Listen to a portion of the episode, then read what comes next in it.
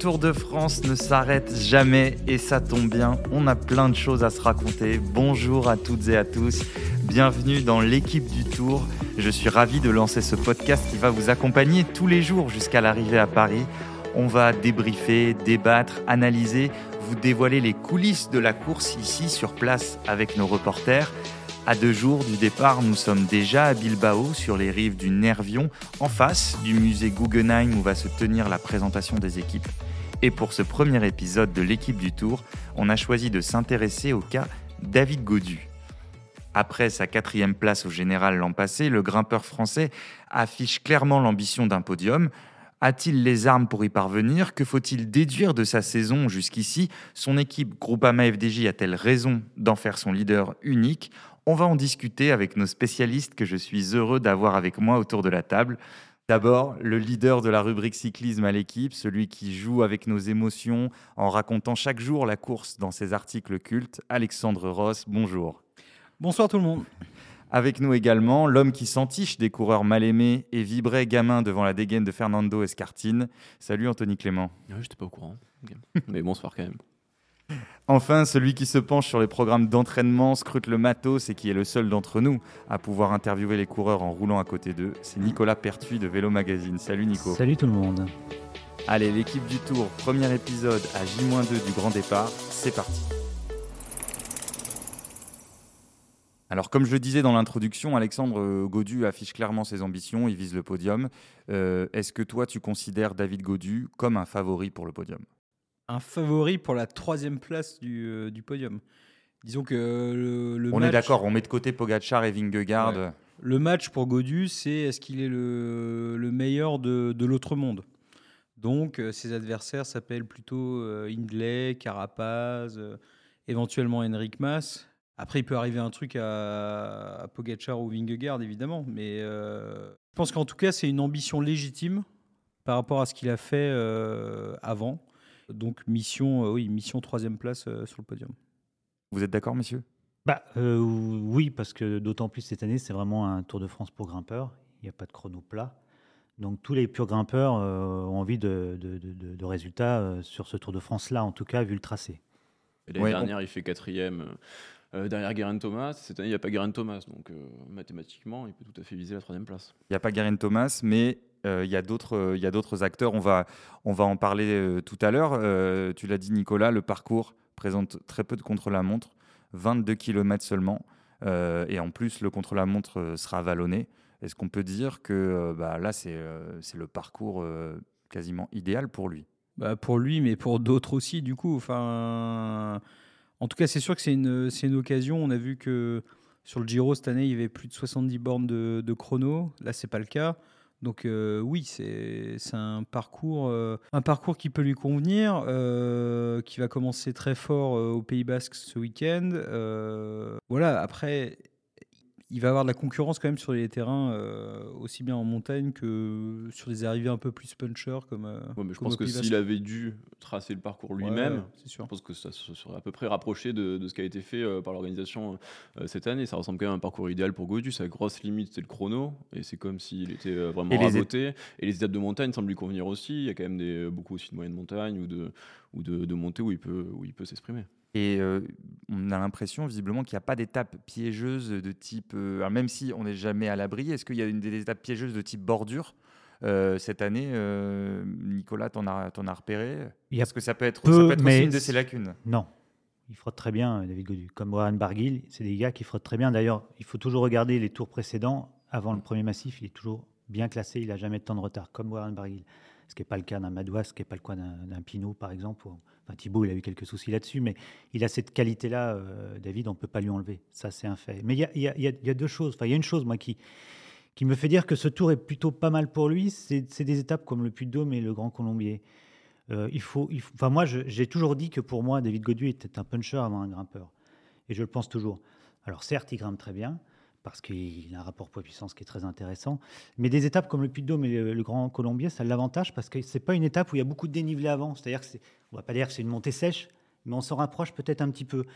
Et, ça lui correspond davantage.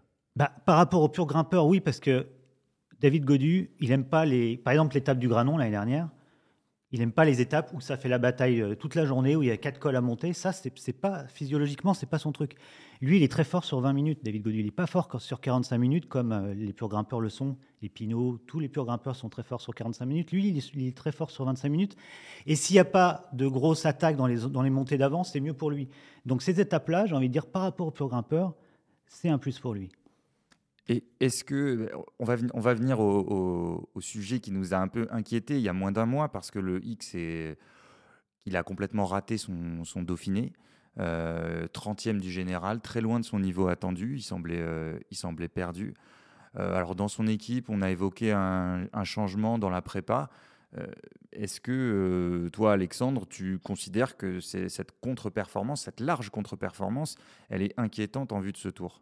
Euh, non, franchement non, parce que l'an dernier, je crois qu'il fait pas un très grand Dauphiné non plus. Il fait quand même quatrième du, du tour. Puis les derniers signaux que j'ai vus, c'est Cassel, championnat de France, où là, il avait quand même l'air d'être euh, d'être à nouveau, à nouveau saignant. De toute façon, il fait une saison un peu illisible, de manière générale. Il fait un super Paris-Nice, deuxième derrière Pogacar. Il fait un bon Pays Basque. Après, euh, quatrième. quatrième. Dauphiné pourri. Championnat de France, où il est bon il est bon, mais sur deux tours, donc euh, à voir. Est-ce que c'est, est-ce que tu peux euh, en tirer des conclusions? Après, moi, ce qui me, ce m'interroge, c'est qu'est-ce qu'il peut faire de mieux que ce qu'il a fait l'an dernier sur le tour?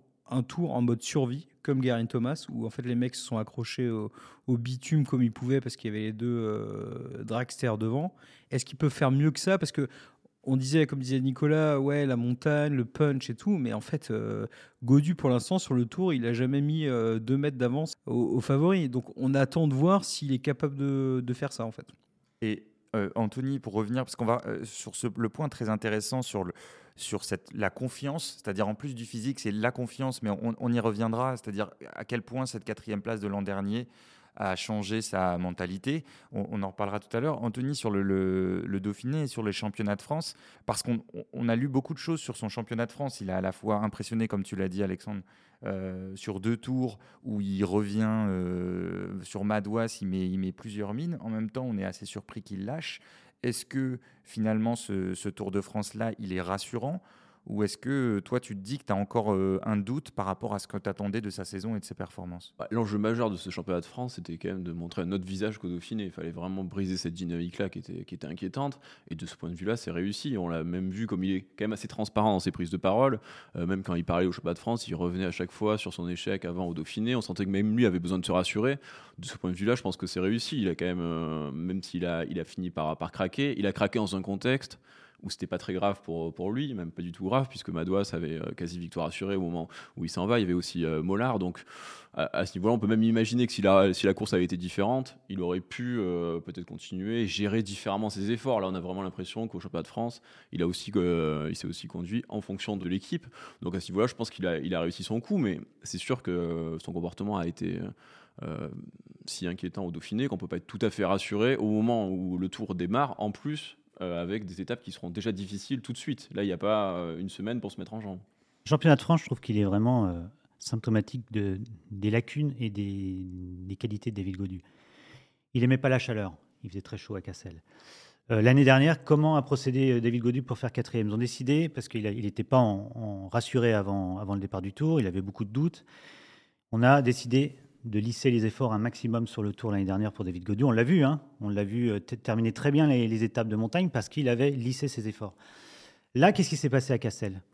Euh, et, et, ça va peut-être venir pour le Tour de France, ça peut être important. Par exemple, la, thématique de travail 2023 pour Godieu cette année, c'était répondre aux attaques.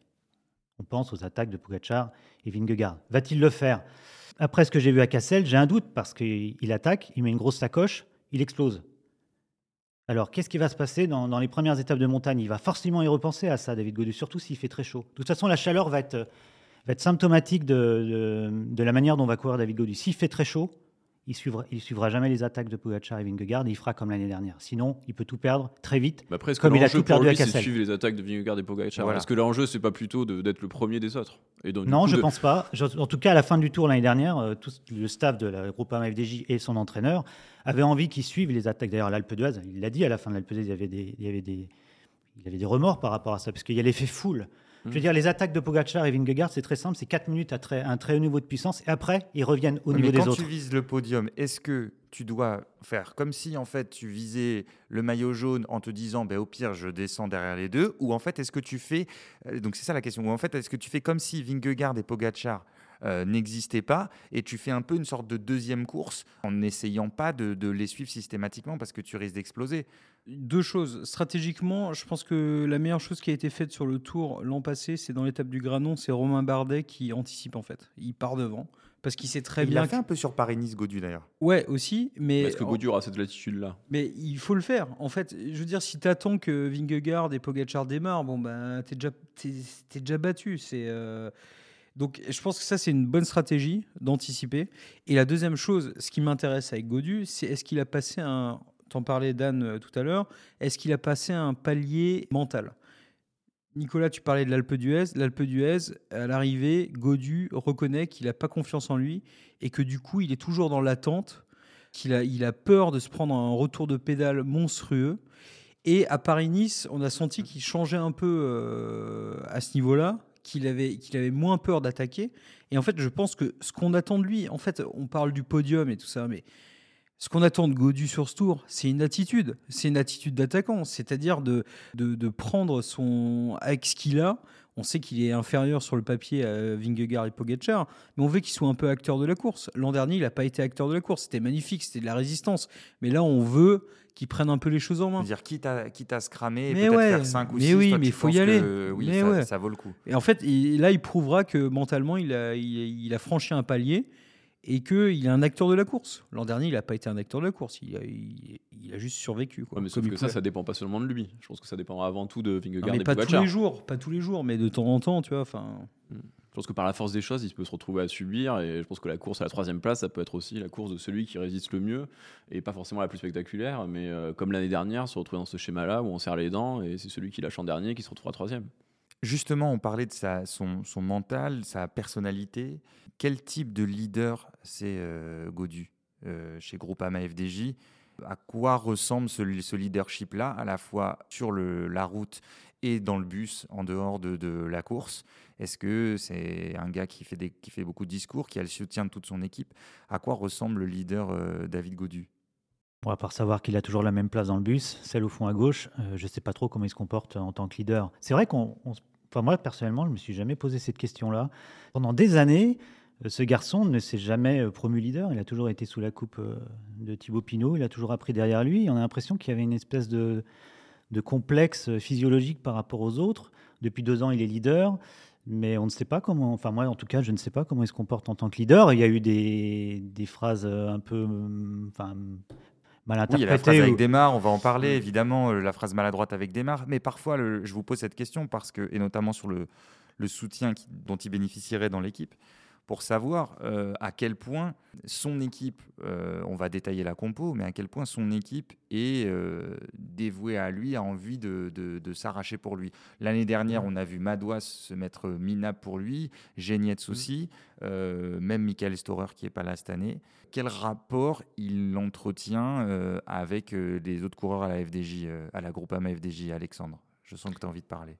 Je dirais que c'est avant tout un leader sur la route en fait, il s'est imposé comme leader de Groupama FDJ parce que aujourd'hui c'est le c'est le seul coureur qui qui peut avoir des ambitions au général sur, sur le Tour et il a prouvé qu'il pouvait être euh, il pouvait euh, être à la hauteur de ça.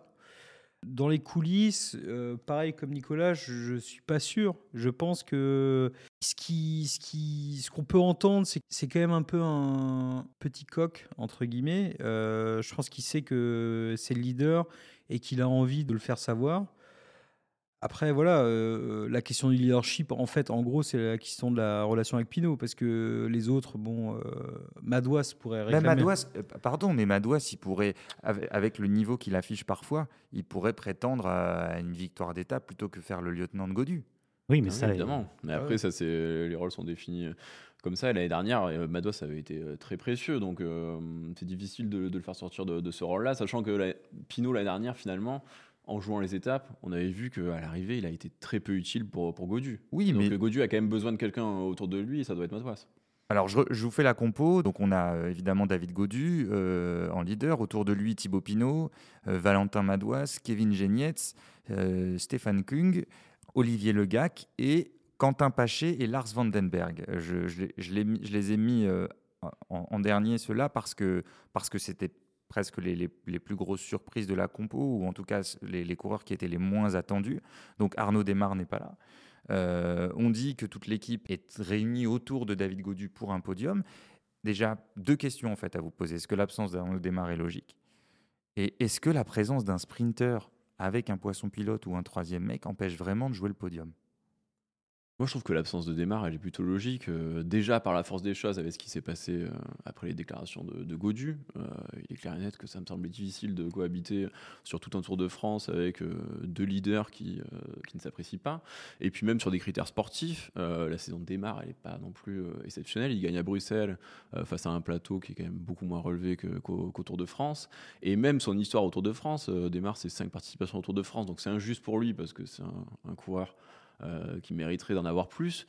Mais si on regarde ses résultats, euh, c'est deux victoires d'étape. Euh, en 2017, il gagne, il y a deux chutes massives qui écrèment pas mal le plateau. Et, ensuite, en, en, 2018, il attend la 18e étape pour gagner quand, quand le plateau sprinter est un peu décimé. C'est un, peu sévère. C'est un peu sévère. C'est un peu sévère, mais ça donne des arguments. Au moins, lui, il a, au moins, lui, il a gagné sur le Tour de France. Bien sûr, il a gagné. pas le cas de tous les sprinters. question, non, mais il n'est pas question de dire que, que Demar, évidemment, Demar est un excellent sprinter, mais, mais vu sa saison, euh, on, pouvait, on peut se poser la question de savoir s'il est capable de performer euh, sur le sprint à Bordeaux mmh. face à ce plateau-là. On, euh, on, peut en douter. Et dans, et dans le contexte de l'équipe avec Godu, ben, je comprends tout à fait qu'on fasse le choix de Godu, de l'unité autour de Godu, qui avait fait ses preuves l'été dernier. D'autant plus que Arnaud démarre en train, c'est pas Arnaud démarre. Voilà. Et c'est impossible d'avoir un train sur cette configuration-là. Donc ça fait quand même beaucoup d'arguments contre Pour sa non-sélection, oui. Mm. Après, je t'ai trouvé un peu sévère. si, si, on regarde la liste des rivaux, tu en as cité quelques-uns tout à l'heure, euh, Alex. on va dire Jay Hindley.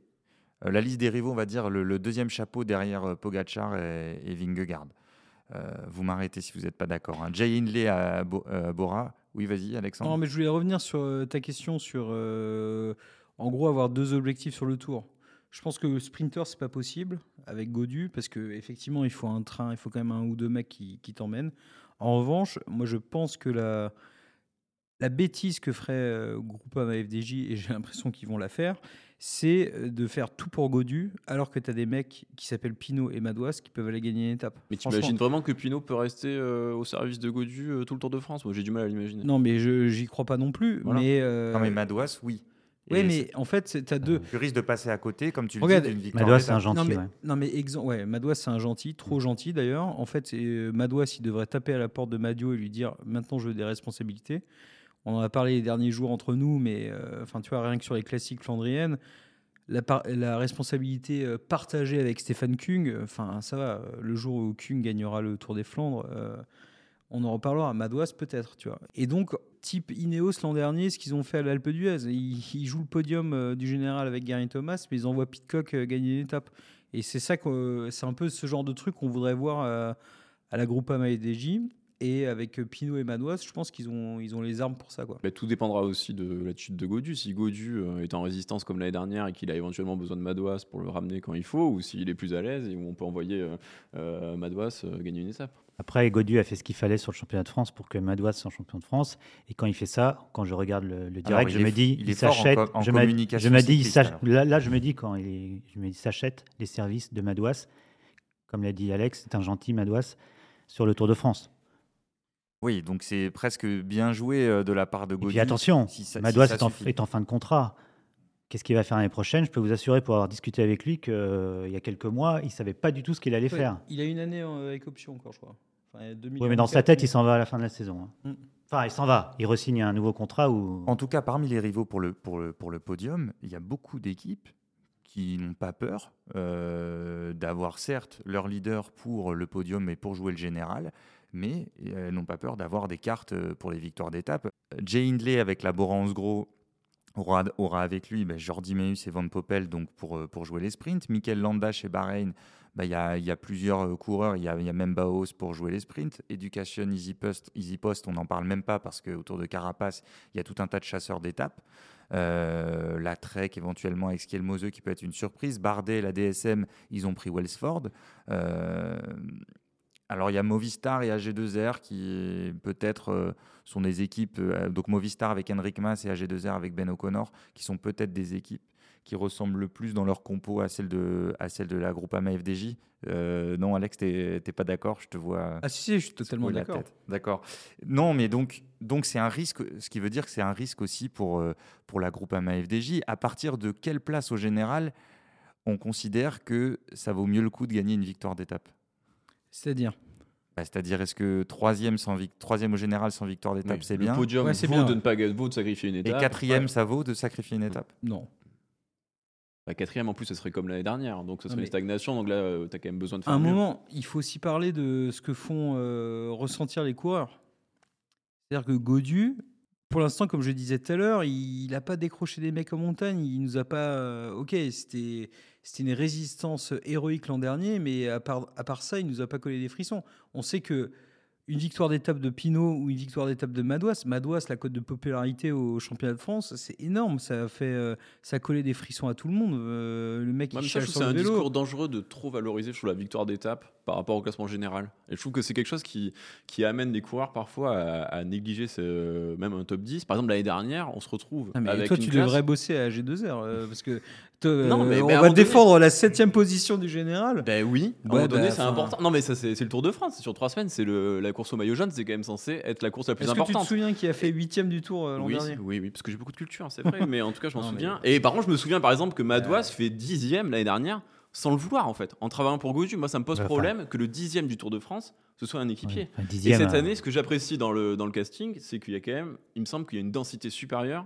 de coureurs qui viennent pour jouer le podium. Et je trouve que c'est quand même important d'avoir au moins 10, joueurs, 10 euh, coureurs majeurs qui viennent pour le, pour le classement général. Enfin, c'est quand même euh, l'essence du Tour de France. Toi, tu dis clairement qu'il vaut mieux finir quatrième du général que gagner une étape. Bah, en tout cas, c'est respectable. Enfin, euh, si Godu finit quatrième euh, du Tour de France sans gagner d'étape, bah, évidemment que c'est un, exploit. Alors que gagner une étape, parfois, ça relève de concours de circonstances. Enfin, c'est pas, toujours une performance euh, fantastique. C'est pour ça qu'il faut quand même réhabiliter la course au général qui montre quand même des qualités qu'on attend encore du Tour de France, la constance. Alors bien sûr, ça ne fait pas toujours lever du siège, mais c'est quand même important. Tout le débat entre les niveaux de performance, si on se réfère à un niveau de performance ou à un résultat, ce qui n'est pas souvent le même schéma de, de, dialectique et d'analyse. C'est quand on parle général, on parle niveau de performance, une étape aussi, mais moins, c'est un résultat pur. Donc euh, il y a toujours un débat entre ça, mais il y a les pour, il y a les contre. l'année dernière, c'est plus fort qu'un mec qui gagne une étape. Ah ben, on aura le temps, on aura le temps, messieurs, ah de, d'en débattre évidemment euh, au, fil, au fil du Tour de France. Euh, l'an dernier, il termine quand même à plus de 6 minutes de Guerin Thomas euh, du podium. Et évidemment, l'idéal pour la groupe AMFDJ, ce serait de faire mieux et de donner aussi des frissons. Comme ça, Anthony et Alexandre seront contents. voilà, messieurs. merci beaucoup, Alexandre Ross, Anthony Clément et Nicolas Pertuis. l'équipe du Tour. Premier épisode, c'est fini. On espère que ça vous a plu, que vous avez appris des choses. Le podcast est dispo sur l'appli L'équipe et sur toutes les plateformes habituelles. N'hésitez pas à vous abonner pour nous suivre chaque jour, à nous mettre des étoiles, des pouces et à nous faire part de vos remarques. On se retrouve dès demain avec la même équipe. Ciao